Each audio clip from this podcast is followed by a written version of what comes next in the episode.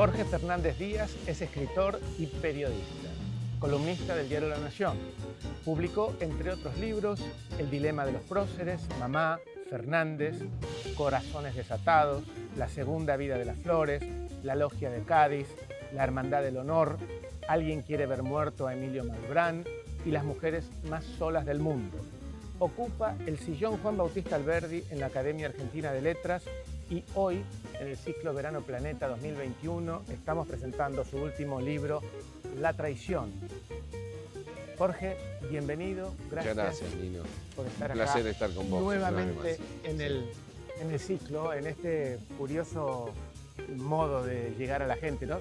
Nos seguimos acercando los lectores a los autores, que era Sí, el, el- el origen del propósito, ¿no? exactamente. Esta sí. vez virtualmente, Un pero ciclo muy querido por mí y siempre tengo la oportunidad de encontrarme con vos a, a conversar sobre libros y eso es muy, muy interesante. muy realmente. generoso. ¿Cómo, ¿Cómo has vivido o cómo estás viviendo toda esta situación de la pandemia? De ¿Cómo te ha condicionado en tu trabajo, en tu vida social? Mirá, este, mi mujer tuvo una neumonía este, que no fue COVID, pero la dejó un poco vulnerable. Estamos hablando de Verónica Chiaravalli, una colega a la que le mandamos un saludo desde acá. Sí, un- una editora además y, eh, y periodista, y bueno, eh, no- eso nos volvió un poco más vulnerables, de manera que no corrimos ningún riesgo, nos metimos en casa. Eh, yo transmití todas las noches por Radio Mitre mi programa desde mi casa, desde mi biblioteca, escribí mis artículos desde mi ¿Cómo se biblioteca. transmite desde, ¿eh? la- desde tu casa? Y bueno, se, se aprende a transmitir este, de otro modo, ¿no? Sin la gestualidad de la radio, este, pero con, con algunos trucos que, bueno, costaron aprender, pero después realmente creo que vino, esas cosas vinieron para quedarse, esas tecnologías. ¿Sí? ¿Vos crees que será una- un principio de una revolución en la Sí, va a ser una revolución sin duda, sin duda.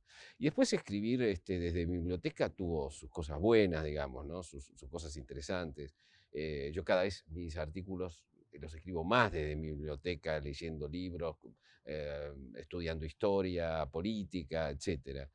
Y, y bueno, lo que sucedió particularmente fue que yo tenía mm, terminado un eh, ensayo de mil páginas este, mm, para Planeta, que un poco fundían mis artículos más imperecederos con eh, un diario personal, con una crónica política eh, de lo que me había ocurrido a mí desde, desde los 18 años hasta aquí. Eh, bueno, un libro tremendo que me costó muchísimo. Cuando lo teníamos listo, cae la cuarentena. Y entonces me dice eh, Nacho Iraola, el, el director editorial de Planeta, mira, no hay mercado para esto. No saquemos esto ahora, son mil páginas. ¿Por qué no escribís una novela? Aprovechar la cuarentena y escribir una novela. Bueno, eh, eso fue un, un gran reto para mí, eh, porque escribir una novela de Remil, esta sería, es la tercera Claro, después de del puñal y la herida. Puñal y la herida. Que seguimos guiándonos de la mano de ese infame de Remil. del eso. infame espía, un espía, y son, novelas de espionaje político y bueno, ¿sabes lo que fue escribirlo dentro de casa mm, eh, con, con ayuda? Por supuesto tuve ayuda, tuve gente que me, que me digamos, gente especializada en intelectuales de, de la inteligencia, de- del mundo de la defensa, historiadores. Sí, porque es que- un mundo muy opaco, muy de subterráneo. Paco, yo en general no me doy con agentes de, ni como periodista, ni como eh, novelista me doy con agentes de la AFI, ni cosas por el de la CIDE, ni nada, porque me parece un poco intoxicante. Tal vez no- ellos contigo sí. No, yo no, eh, soy, son fans de Remil, muchos de ellos, pero no son ni no, este, yo no, yo no estoy cuestionando a periodistas de investigación que sí lo hacen y lo tienen que seguir haciendo, acá y en Claro. todo el mundo, por Claro, supuesto, claro, ¿no? claro.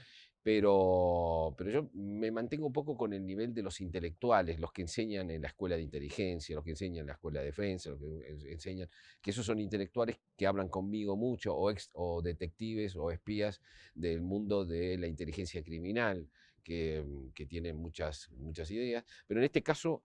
Además, eh, tuve que, al teléfono tenía que pedir ayuda. Por ejemplo, toda la parte médica de, de- de la novela, eh, yo le pedí ayuda a López Rossetti. Lo llamaba al doctor López Daniel, Rossetti sí. a cualquier hora y le decía, che, necesito que valen a un tipo de determinada manera, que luego le pase esto, que luego lo internen. Que luego-". Y él iba y, me hacía una especie de historia clínica al revés. O, Claro. o, viste, cada vez que yo llamaba decía, este loco, ¿qué quiere? Decía López Rossetti. ¿no? Por ejemplo, una cosa sobre veneno, no quiero espolear la, Sí. la novela. ¿no? Este, ¿cómo? Bueno, pero para que tengo que estudiar un poco toxicología, bueno, todo fue. Pero eh, hubo Alconadamón, bueno, una de, las denuncias, cómo, cómo deberían ser, cómo.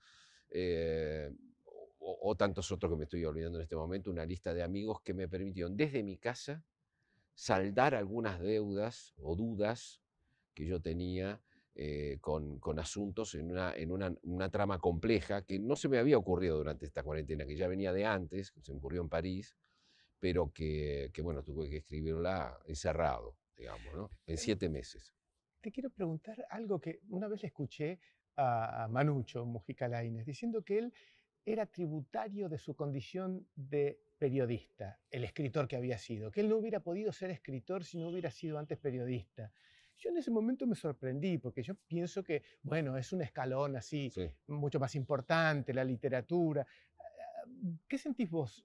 ¿Sos tributario? ¿Le debes algo a tu condición de periodista, el escritor que sos hoy? Yo, yo, soy, yo era escritor, digamos, desde antes de ser periodista. Y de hecho entré al periodismo como si fuera a una bohemia, ¿no? a una especie de bohemia literaria donde se hablaban ¿no? esas viejas redacciones que vos también conociste y que fueron toda una escuela, en sí misma, ¿no? Este, mm, y, siempre quise que las dos cosas se casaran, que el periodismo y la literatura de ficción estuvieran juntas en la medida de lo posible. Eso no fue tan, tan sencillo como yo creía, em, pero tengo que decir que cuando salía a la cancha de verdad, por ejemplo, cuando estaba en La Razón, yo tenía 24 años, La Razón de Timerman, Laiño y Timerman, ¿no? Ese, ese momento tan particular donde terminaba uno y empezaba otro, Félix Laiño y Jacobo Timerman. Una generación de periodistas que... Imagínate lo que era eso. Increíble. Increíble. Y, y, yo escribía, era, era redactor de sucesos, dirían en España, o sea, de policiales, y yo quería ir por delante de la policía, como, ¿no?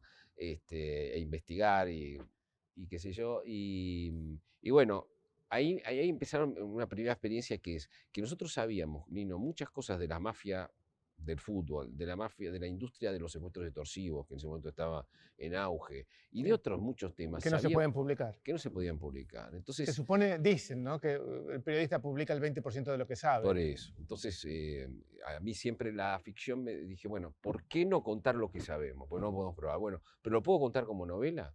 Me permitieron contarlo por entregas, hice una, eh, era unos folletines en, la vieja La Razón, vespertina. Claro, vespertina, sí. Claro, la que llegaba a todos los cafés populares de Buenos Aires. Eh, e hice varios, varios folletines. Entonces, después volví a hacer lo mismo con la vida privada. ¿no? Es decir, la vida privada no podía contarse en los medios de comunicación porque nadie quiere desnudarse del todo y contar cosas, un amante de esto, de aquello. Entonces, muchas veces para contar la verdad yo tenía que hacer literatura para contar lo que yo sabía. Y creo yo que llego a Remil, que es este agente de inteligencia, em, porque me permite, eh, esa novela de espionaje político, me permite contar cosas que yo sé que son así, eh, cuando mm, se caen las máscaras, cuando se ve la trastienda del poder crudo, puro y duro, sin discursos, sin buenas intenciones, sin mentiras ni nada. Así que así nació Remil y así siguió en, la tradición. ¿Sos de alguna forma nostálgico de esa bohemia de los medios que vivimos? Sí, sí. yo no extraño, no extraño trabajar en, las redacciones después de... Este año cumplo 40 años ¿no? en, el periodismo. Pero yo hace cinco años que ya no estoy en las redacciones, donde me crié. Yo me crié en las redacciones. Eh, de aquí, de Neuquén, de La, Razón, de, en Abril, en, perdón, en Perfil, en, Atlántida y en La Nación, ¿no? Em, y siempre encontré en, en esos lugares gente erudita, gente maravillosa, gente, bueno, algunos no muy recomendables, este, ¿no? Eh, eh, Redacciones donde había mucho humo porque se fumaba y, tomaban. Claro, mitómanos en algunos casos, pero... Y que te quedabas conversando sobre la inmortalidad del cangrejo durante horas y esperabas la salida del diario. y yo lo que más extraño es eh, esos grupos, ¿viste? esas comidas, esas cosas...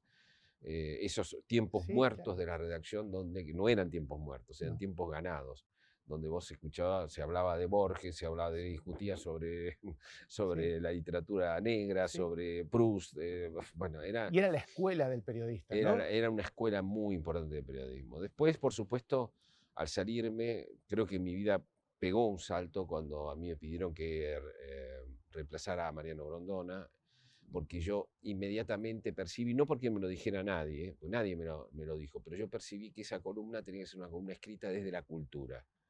Eh, no podía ser una, eh, un, un, panorama político, por eso ya lo hacían otros compañeros, ¿no? y que yo estaba un poco obligado a volver a estudiar. Ni no. Yo volví a estudiar, volví a estudiar lo que había estudiado a los 20 años, volví a a leer a los pensadores nacionales, los llamados pensadores nacionalistas, marxistas, argentinos. Volví a revisar la década del 70, volví a, volví a leer a los grandes revisionistas. Yo tuve que volver a estudiar mucho en estos últimos ocho años. Estudié y no voy a, no voy a cejar de, estudiar este, nunca. Y eso cambió mucho porque eso me obligó a convertirme en una especie de escritor político. Lo digo sin pretensiones. Yo, yo no creo que esté haciendo un periodismo tradicional, ni mucho menos. Trato de responder en mis artículos em, con, eh, con, la cultura, con la historia, con, con, la literatura. Este año usé mucho las analogías cinematográficas, este, o sea que también con el cine, que formó parte de, de mi vida. Es decir, es un trabajo muy intenso que me, me, me come mucho de mi vida. Cuando uno lee tus columnas, no solamente disfruta con el contenido, lo que estás diciendo, sino cómo está escrita. ¿Es algo muy natural en vos o te aplicás con mucho tiempo a escribir mucho esa columna? No sabes lo que me cuesta escribir eso. Me cuesta muchísimo. Y lo digo por comparación, ¿no? Porque eh, me hago cargo de lo que digo. Este, uno ve una declinación en, los medios. Lo que pasa es que yo creo que, que, el periodismo en la Argentina, por lo menos, no discute nunca la belleza de la prosa. Es decir, la belleza, es decir, lo estético que hay en una escritura. Simplemente está el contenido, si está bien, si está bien argumentado, si, o si está bien informado, etc. Pero después hay un goce que tenemos cuando estamos tomando un café y leyendo una nota que nos llena el alma, que no se discute en los congresos mundiales de periodismo, no se discute la estética, eh, esa estética o esa belleza de la prosa. Y bueno, yo, yo creo profundamente en eso porque es lo que a mí me hace bien. Yo leo por arriba la información, tomo nota, me estoy obligado a eso por mi oficio. Si no, no ¿Cuánto tiempo te tomás para escribir una de esas columnas que uno lee en el diario? Yo voy tomando notas durante continuamente. A veces estoy leyendo un libro en paralelo que lo voy a usar. Sí. Em, y cuando eh, a veces tengo una idea y busco una analogía para tratar de explicarla de que va desde la guerra de los mundos de Wells hasta, no sé, puede ser eh, la, invención de Morel, como hice hace dos domingos. Es decir, eh, trato de buscar una analogía literaria que le dé una, una dimensión eh, a lo que estoy diciendo. Equivocado o no, que vos lo puedas leer como una respuesta desde la historia, desde la literatura, a las argumentaciones del presente. Y eso lleva mucho y después escribirlo y que sea fluido, ¿no? Que sea fluido, es, que no tenga ripio, uh, eso es, es la maldición del escritor. Eso sí que te mata, porque yo no conozco otros eh, columnistas que se tomen, eh, yo te diría, dos días para escribir. Para escribirla. para escribirla. Sí, más toda la información, demás toda la investigación. Todo lo demás antes. Sí, sí, la prepisa, le digo yo a lo, demás, ¿no? Pero después hay que hacer la pizza. ¿Y te pasa que cuando la ves publicado, ¡ay! Este sí, siempre me parece una ¿eh? porquería. no, no, no, no, no, digo que uno pasaría corrigiendo su vida, ¿no? Porque siempre claro, ese es, como decía Reyes, ¿no? Este, claro, uno publica para no tener que seguir eh, corrigiendo. seguir corrigiendo. Claro, claro. Cuando, ¿Qué le decimos a un lector que va a enfrentar la traición en cuanto al género? Es un thriller, lo sabemos, pero eh, tiene mucho de ensayo periodístico. ¿Qué es esto? Mira, Nino, yo creo que se esperaba de mí, y eso yo lo veo mucho en muchos lectores sofisticados de la política, sofisticados de la política. No me refiero a ciudadanos de a, pie o a lectores de a pie, sino esos que son sofisticados de la política. Y, yo creo que esperaban de mí una novela política. Pero, ¿sabes cuál es el problema? Que para mí la literatura de ficción es juego. Lo que hago, eh, lo que hago como escritor político no es juego. Es un trabajo tremendo. Y yo me lo tomo muy, muy, muy en serio y, me cuesta muchísimo. Ahora, quiero siempre que la literatura sea lúdica, que yo pueda escribir de manera lúdica. Recordaba la otra vez que me pidieron un texto sobre los grandes cronistas policiales de la Argentina y me pidieron un texto y yo me encontré diciendo la verdad. Dice, si vos me hubieras preguntado a los 8 o 9 años qué quería ser de grande, yo no te hubiera dicho ni director de cine como quise ser después, ni escritor como quise ser inmediatamente, eh, ni periodista ni por asomo, eh, si no te hubiera dicho detective. ¿no? E, e, e, es, curioso esto, ¿no? El detective como el tipo que, este, que, bueno, que entra dentro de ese género, qué sé yo. Yo creo que esa, esa vocación, siempre creo que los periodistas tenemos dos o tres vocaciones escondidas, ¿no? que hay que ir a psicoanálisis para sacarlas, ¿no? para sacarlas. Y yo creo que esa vocación sigue en mí, ¿no?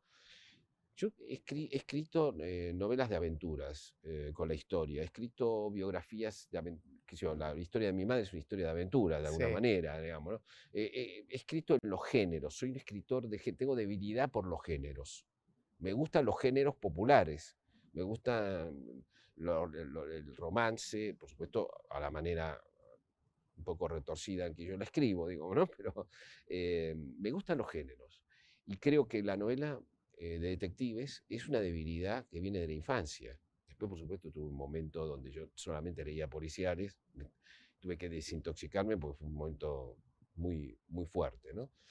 Em, sí, entonces, será, un juego y es lúdico, e, pero uno cuando lee, irremediablemente el lector está relacionando con situaciones que de la actualidad, de verdad. Yo quería crear un detective creíble en la Argentina, algo que Borges en el 33 dijo que no era posible porque, y lo, como tantas cosas que, vio, la vio antes, digamos, ¿no? porque el ánimo argentino no es como el anglosajón a favor de la ley. Un delator acá es un buchón de cuarta, en, en, un mundo anglosajón es un ciudadano, es, un ciudadano probo, honorable. honorable y probo. Y la policía es vista como una mafia, decía Borges. Después, efectivamente, la policía, en cierta medida, no quiero decir toda la policía, pero una parte de la policía se convirtió en lo que Borges creía que era efectivamente una mafia. Es decir, el detective, el comisario ese que nosotros vemos en Marcari, que vemos en, en, este, en Camilleri, que vemos ese hombre bueno, abnegado, sufrido en, en Balander, eh, Balander de, de, Mankel, eh, no, es, no, tiene verosimilitud. Hay muchos críticos que han escrito sobre este asunto. Gamerro, que es para mí el mejor de todos, ha hecho un, decálogo de por qué no, se no, no, funcionaba un mito argentino, un detective argentino, digamos. Entonces, eh, en, una búsqueda del detective argentino, después de haber fallado varias veces, yo encuentro un espía que es un espía, un detective, que es en realidad un criminal de Estado. Y yo digo, yo creo que un criminal de Estado me lo vas a creer, ¿no? Si sos un lector. Es decir, un espía eh, que por supuesto en la Argentina eh, significa espiar la política y hacer chanchullos en la política. Y, por lo tanto que sea infame en el sentido de que hace lo que tiene que hacer eh, de una manera poco recomendable, aunque yo me tomaría una cerveza con, con ¿Ah, por supuesto, ¿no? Yo me tomaría mucha cerveza con Remy. Y me parece a mí que eh, el gran orgullo, eh, Nino, porque hemos hablado varias veces y hemos presentado juntos eh, tanto el puñal, la herida, y ahora estamos presentando la traición, el gran orgullo es que voy a un lugar y me dicen, ah, Remil, Remil tal cosa, Remil tal otra, o ¿por qué Remil tal otra? O, llego a España, llego a España y entro en el país de Madrid toda la cúpula del diario son fans de Remil.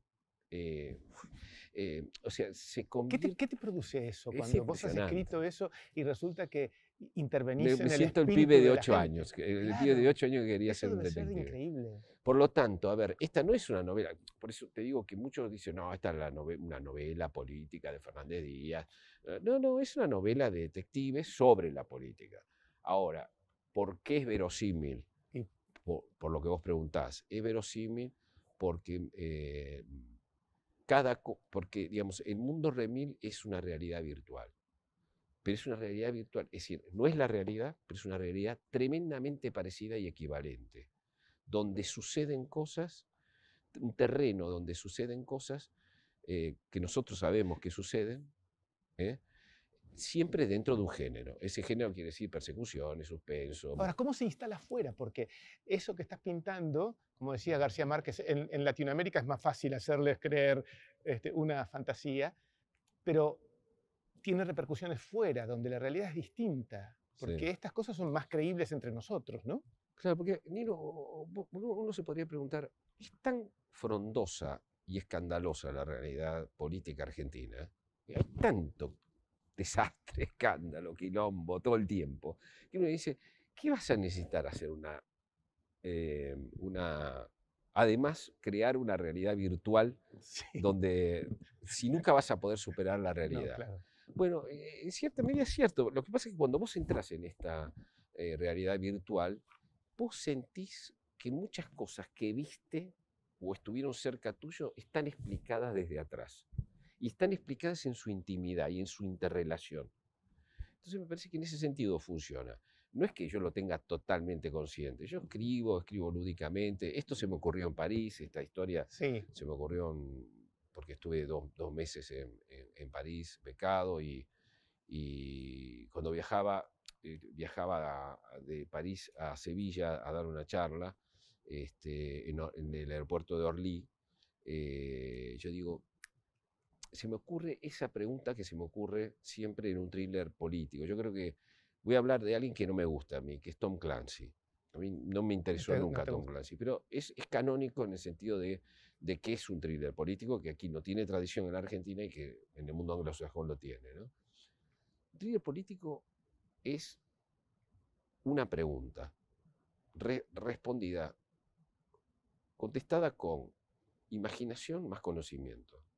Esa pregunta, por ejemplo, en La Casa del Octubre Rojo, que es una película bastante decente, una vieja película de los 80, bastante decente, con Alec Baldwin y Sean Connery, es parte de una pregunta. ¿Qué pasaría si un comandante de un submarino ruso cruza la línea eh, eh, y, avanza con sus misiles este, nucleares hacia Estados Unidos sin dar explicaciones. ¿Qué pasaría? ¿Cómo reaccionaría eh, Rusia? ¿Cómo reaccionaría, ¿Cómo reaccionaría Washington? ¿Cómo reaccionaría? ¿Qué pasaría?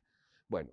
¿Y cuál fue tu pregunta en Orly? La pregunta en Orly fue, ¿qué pasaría si un referente social que visita habitualmente al Papa y que es un ex guerrillero, se cree la mentira de que hay un Estado, de nuevo un Estado pre-revolucionario en la Argentina, que hay una dictadura militar, en, o una, la herencia de la dictadura militar en el, en el poder, eh, y que llegó la hora de los pueblos y que, y que, que, finalmente la iglesia de los pobres va a acompañar y, quiere hacer un acto insurreccional, un acto publicitario al estilo que hizo en la tablada Oriana Merlo.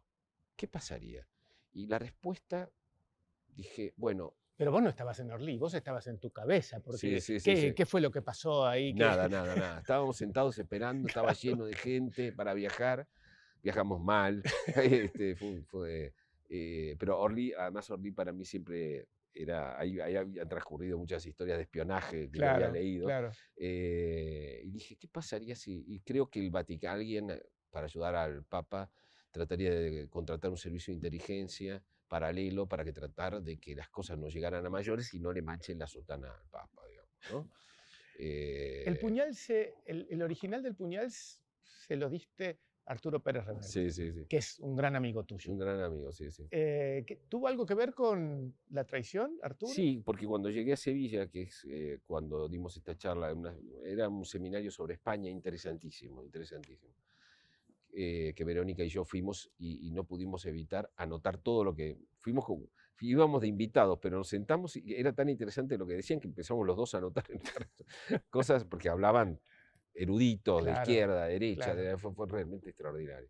Pero íbamos todas las noches a comer con Arturo eh, y yo le cuento la idea esta, Germina. Entonces empezamos a discutir esta, esta historia. Y después yo me di cuenta que, que era que junto a esta historia estaba necesariamente un friso de eh, eh, progresistas que habían dejado de ser progresistas porque habían aceptado que la corrupción estaba bien, eh, que se plegaban a, estrategias autoritarias, setentistas que creían, porque aquí hubo una gran, glorificación del setentismo, de Montonero, principalmente de Montoneros, ¿no? también, pero principalmente de Montoneros. esos muchachos que peleaban por, por la democracia, no, por la democracia no peleaban. Vamos a empezar por ahí, no peleaban por la democracia, peleaban por una dictadura de proletariado o dictadura popular según si, eras más nacionalista o más, o más guevarista en ese momento, digamos. Es decir, hay una especie de adulteración y de juego irresponsable y de enajenación creado ¿no? de que estaban en una, en una, bajo una dictadura, que había condiciones revolucionarias, que, em, que, las, digamos, que se metían presos corruptos porque estaban en un revanchismo estilo la revolución libertadora. Todo, todo mentira, todo era virtual. Eso sí que era un juego virtual, eh, pero bueno, alguien podía tomárselo en serio. Así que eh, decidí ampliar el asunto eh, y, es, y, armar un friso con todo ese mundo, los 70, las falsedades, y meterlo, por supuesto, siempre es una, no es de buenos y malos, siempre es de malos y peores, está, y meter una guerra de servicios, es decir, bueno, lo que es, lo que es la tradición. ¿no? El problema es que esta, esta novela, al revés, tiene dos características que no tenían las anteriores. Primero, transcurre en la pura actualidad, en un andarivel de actualidad periodística. Eh, Arturo, eh, Arturo, me llamó alguna vez mientras yo la estaba escribiendo y le digo, mira, esto es así lo que estoy haciendo. Es como si vos escribís una novela donde eh, un miembro de Podemos está manejando los servicios de inteligencia y decide pinchar los teléfonos al país de Madrid y, está dicho en estos términos y pasa en estos términos. Ah, ah, es, dice, es la actualidad caliente, no es que es un gueto como el narcotráfico, eh, la narcopolítica en el, puñal, o como el, un feudo provincial o patagónico en... ¿Cuántas de las este cosas que escribiste se transformaron en vaticinios que se cumplieron? No sé, viste que muchas veces eh, uno al imaginar con conocimiento, a veces convierte cosas eh, o ve cosas que luego pasan, ve sin querer, porque son cosas de la ficción. Acá todo esto es inventado, es absolutamente inventado. Los personajes, las situaciones. Lo que pasa que todo tiene un equivalente en el mundo real. Entonces a vos todo te suena que está ocurriendo acá. Y otra, otra cosa distinta que tiene esta novela es que yo quería que fuera una novela corta. Yo no quiero seguir haciendo eh, tochos, como dicen los españoles de Remín. Creo que eh, Remín es una serie ya y como serie tiene que tener un formato más corto e intenso. Eso me obligó también a estudiar mientras estaba en cuarentena. Eh, pero digo, ¿cómo se hace, se mantiene la misma intensidad con los personajes y la, y la trama que en una novela, en una novela mediana que en una novela larga? ¿Cómo se hace? Entonces eh, recordé eh, algo que hacía mucho tiempo que yo no leía, que era Georges Simenon las novelas de Magret, claro. ¿no? que son novelas más pequeñas todavía que la tradición. Pero el recuerdo que yo tenía era que eran por lo menos novelas medianas y que tienen una intensidad y que era capaz de mostrar un ambiente, un personaje con pocas pinceladas, que era un pintor, que era un pintor. Eh, de hecho, hoy es considerado el Balzac del siglo, del siglo XX este, en Francia, ¿no? Este, Así que estudié ocho novelas para ver cómo se, no para copiarle el estilo en el sentido de la voz, sino para, ver cómo hacía, cómo hacía las elipsis, cómo hacía, eh, cómo los personajes quedaban pintados y eran uno muy diferente al otro, porque es muy, muy interesante eso en las novelas, cuando hay novelas eh, en esta novela hay muchos personajes, pero vos Muchísimos. claro, pero era muy necesario que cada uno tuviera características muy, eh, muy diferentes y hablaran muy diferentes y tuvieran, bueno, estuve estudiando eso. Imagínate, un loco en medio de la cuarentena haciendo esta novela. Mm, en algún lugar leí que decías que tus novelas eran de alguna forma el reverso de tu condición de columnista. Sí. ¿No? Sí, en, verdad creo que lo es, y en esta última particularmente lo es, ¿no? Porque en, esta, última, en esta última se nota más que en las anteriores. Claro, porque esta última, em, digamos, todo este estudio que yo hago sobre eh, las, las falsificaciones históricas que hay sobre los 70, eh, que son realmente cada vez más escandalosas, eh, yo no me metería con los 70, de hecho no me metí hasta ahora, digo, lo que pasa es que los 70 son, los ideales de los 70 son reconstruidos para hacer discurso, para usarse de discurso en el presente. Eso quería preguntarte. Recién hiciste una crítica a los progresistas que mm, hacen oídos sordos a las acusaciones de corrupción o de autoritarismo. Vos has tenido un, origen de, izquierda. Por supuesto, sí, sí. Eh, esos ideales a los que vos te referís siguen en tu persona vigentes. Los del progresismo sí, los del verdadero progresismo sí. Alguien, ahora no puedo estar de acuerdo con gente que la palabra progreso les parece de derecha, la palabra mérito les parece de derecha. Por supuesto, igualdad de, oportunidades todo el mundo quiere, pero tirar, tirar el mérito, tirar contra el mérito, contra el desarrollo y contra el progreso me parece eh, reaccionario, profundamente reaccionario. ¿no? Yo creo que nosotros en la Argentina tenemos algo peor que la histórica derecha conservadora, liberal, que es la, que es la nueva derecha feudal. ¿no? La nueva vieja derecha feudal. No hay nada más a la derecha que Gildo Infran. No hay nada más a la derecha que Gildo Infran. Nada nada. Gobernador de, este, Formosa. claro, este, que es eh, presentado como algo modélico verdaderamente. Pero los 70, fíjate, a mí me, interesaba muy particularmente estudiarlos porque, eh, eh, volviendo a lo que me preguntas, yo he, sido compañero de muchos progresistas, compañero, amigo, que denunciábamos la, corrupción menemista, por ejemplo. ¿no? y ellos hoy, cuando hablas con ellos, te dicen, el tema de la corrupción es un asunto de señoras gordas de Recoleta. No, pero pará, hace 10 años, 15 años no era esto para nosotros. Y yo mantuve en el mismo lugar. Yo estoy en el mismo lugar que siempre. ¿eh? Yo no me moví, te moviste vos. Bueno, la corrupción es para hacer política. Robo para la corona, robo para el proyecto, robo para la revolución. Si hay una metamorfosis hay muy grande, muy grande. Es decir, si vos crees que Moyano es eh, un representante de los obreros argentinos, no sé qué, y justificás lo que es Moyano, que es un multimillonario, este, que, le reza a Jofa todas las noches. Sí, en la Argentina se naturaliza y nadie duda de que, no digo todos, pero muchos jefes sindicales son gente multimillonaria. No ocurre eso en todo el mundo. no, no.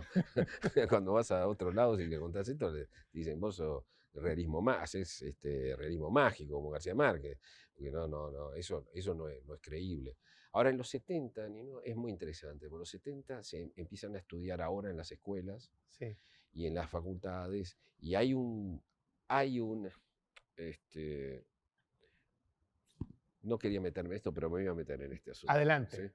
Em, yo, yo, creo que eh, a partir de 55 y a partir del de el trabajo de John William Cook, primero, eh, y de todos los que del marxismo y desde el nacionalismo confluyeron en la reescritura de la historia, incluso reescribieron a Perón, reescribieron a Perón.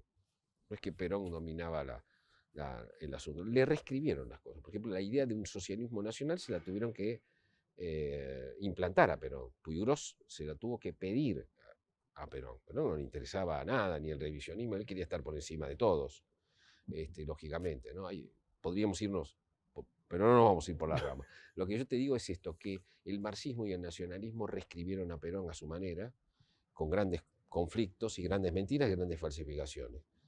Y luego, en la postdictadura, también hubo un relato, por, eh, siempre por etapas, que primero lo hicieron algunos, después lo hicieron otros, finalmente lo institucionaliza todo ese gran relato completo del 55, desde John William Cook hasta hoy, diríamos hasta Berbisky, todo este relato lo institucionaliza el kirchnerismo, desde el Estado, y con las facultades, y con... Y entonces es un modo de pensar. Ese modo de pensar es, pensar el mundo, es un modo de pensar, está lleno de supersticiones, de reglas, de enemigos, de un montón de cosas. Si todo este relato nos hubiera llevado a un país, y yo creo que es el relato hegemónico, ¿no? Es decir, eh, por eso que creo que, eh, los 70 son eh, al siglo Lo que la generación del 80 fue al siglo XIX. impusieron, los 80, del 36 y del 80, imponen una hegemonía. Y, esto, y estos imponen una contrahegemonía. ¿no? Eh, por eso es que a mí me parece importante desmontar las dos hegemonías. Los grandes historiadores profesionales en el 83, con la llegada de Alfonsín, llegaron a la conclusión, Hilda Sábato, eh, muchos, muchos, integremos, la historia es revisionistas más liberales, no liberales, ¿no? Claro. Integremos. Bueno, yo lo que creo que hay, ahora hay un relato grande, enorme, que llega a la literatura también, que llega a la literatura, y que ese relato es una cárcel mental. Nosotros no podemos desarrollarnos porque vivimos ese enorme, mm, esa enorme superstición que es... Que, nadie puede sacar los pies del plato. Claro, y además que eh, atraviesa las clases medias, las burguesías ilustradas, eh, atraviesa todo, digamos. Es un gran relato, es un relato extraordinario y yo tengo enorme respeto por esos escritores, porque han reescrito, ojo, han reescrito la historia, me saco el sombrero. Ahora, considero una obligación discutir esa. Eh, no hay, los, los setentistas siempre son buenos en las, en las novelas argentinas, en términos generales, digo, no, hay, hay excepciones. Los progresistas, todos nos consideramos progresistas, entonces son buenos los malos son, son los ricos, los buenos son los pobres. Es decir, hay una serie de categorías muy burdas, pero que están de hecho en la cultura argentina y en, en, específicamente en las novelas. Por eso un amigo, lo puedo decir porque Gonzalo Garcés, que es un, también un gran escritor, dice, pero esto es gravísimo, porque es una novela popular donde primera vez se cuestiona a las vacas sagradas. No se las cuestiona, porque sigue siendo una novela de detective, no jodamos, no estoy haciendo un tratado acá. Sí, voy en algún momento lo voy a hacer, pero no, no es este el caso. Mencionaste recién a Perón y como el personaje, eh, o quien aparece acá muy fuertemente aludido, es Bergoglio. Y escuché decir a vos que vos crees que Bergoglio hubiera preferido ser Perón a ser Papa. Yo creo que sí, yo creo que sí. Los que lo han tratado muchísimo eh, te dice, mira, es como hablar con, un intendente del conurbano bonaerense. O sea, sus preocupaciones son eh, tremendamente políticas eh, y no pastorales. Sí, y sus gestos, por mínimos, también son de lectura política. sí. sí, sí, absolutamente. No, yo lo elijo porque él fue, digamos, él quiere escabullir un poco el bulto, pero él es el que de alguna manera convence a los dos peronismos de ir juntos, pone eh, toda una cúpula nueva en la iglesia que le responde, que son todos partidarios, están al borde de hacer lo que siempre dijeron que lo iban a hacer, que es política partidaria, al borde, al borde, y muchas veces pasa al borde, ¿no? Desborda. Eh, y bueno, entonces, digamos, alguien, un conservador popular como, como Bergoglio, este, curiosamente, que responde a otro conservador popular idealmente, que era, que era Perón, se convierte en, un progresista en la Argentina que, y conduce una santa alianza progresista donde están los setentistas, es una ridiculez absoluta. es lo que vos eh, llamás la nueva Santa Alianza. La nueva Santa Alianza, este, yo la, la, quise poner acá, en, pero te digo, a ver, el propio Bergoglio es el, el, inventor, el que, es el que compra el Lofer, la teoría del Lofer, como dice prestigiosísimos constitucionalistas, es un disparate, es un verdadero disparate jurídico y político. Eh, bueno, entonces, eh, digamos, yo me pareció un personaje, ya estaba, ¿te acordás? En la herida, ¿no? donde se le había perdido una, pero menos implicado políticamente. Siempre es un fantasma, porque no es que aparece Bergoglio, ¿no? Este, pero sí aparece algún personaje que están que están cerca de él. ¿no? ¿Has tenido repercusiones eh, ya que te han llegado devoluciones de los lectores? Devoluciones sí, sí, devoluciones, pero no, ninguna, ningún, todavía no. no, ¿La iglesia argentina que dijo? No, no, no, no, no, sé nada. bueno, contame. Tampoco, a ver, tampoco me quiero meter con la iglesia argentina. En la iglesia argentina yo conozco un montón de, de, cuadros eh, del catolicismo, eh, curas, que están horrorizados por las cosas que que hacen los vergoblistas. Claro. ¿no? lo pueden creer. Y tienen un miedo bárbaro.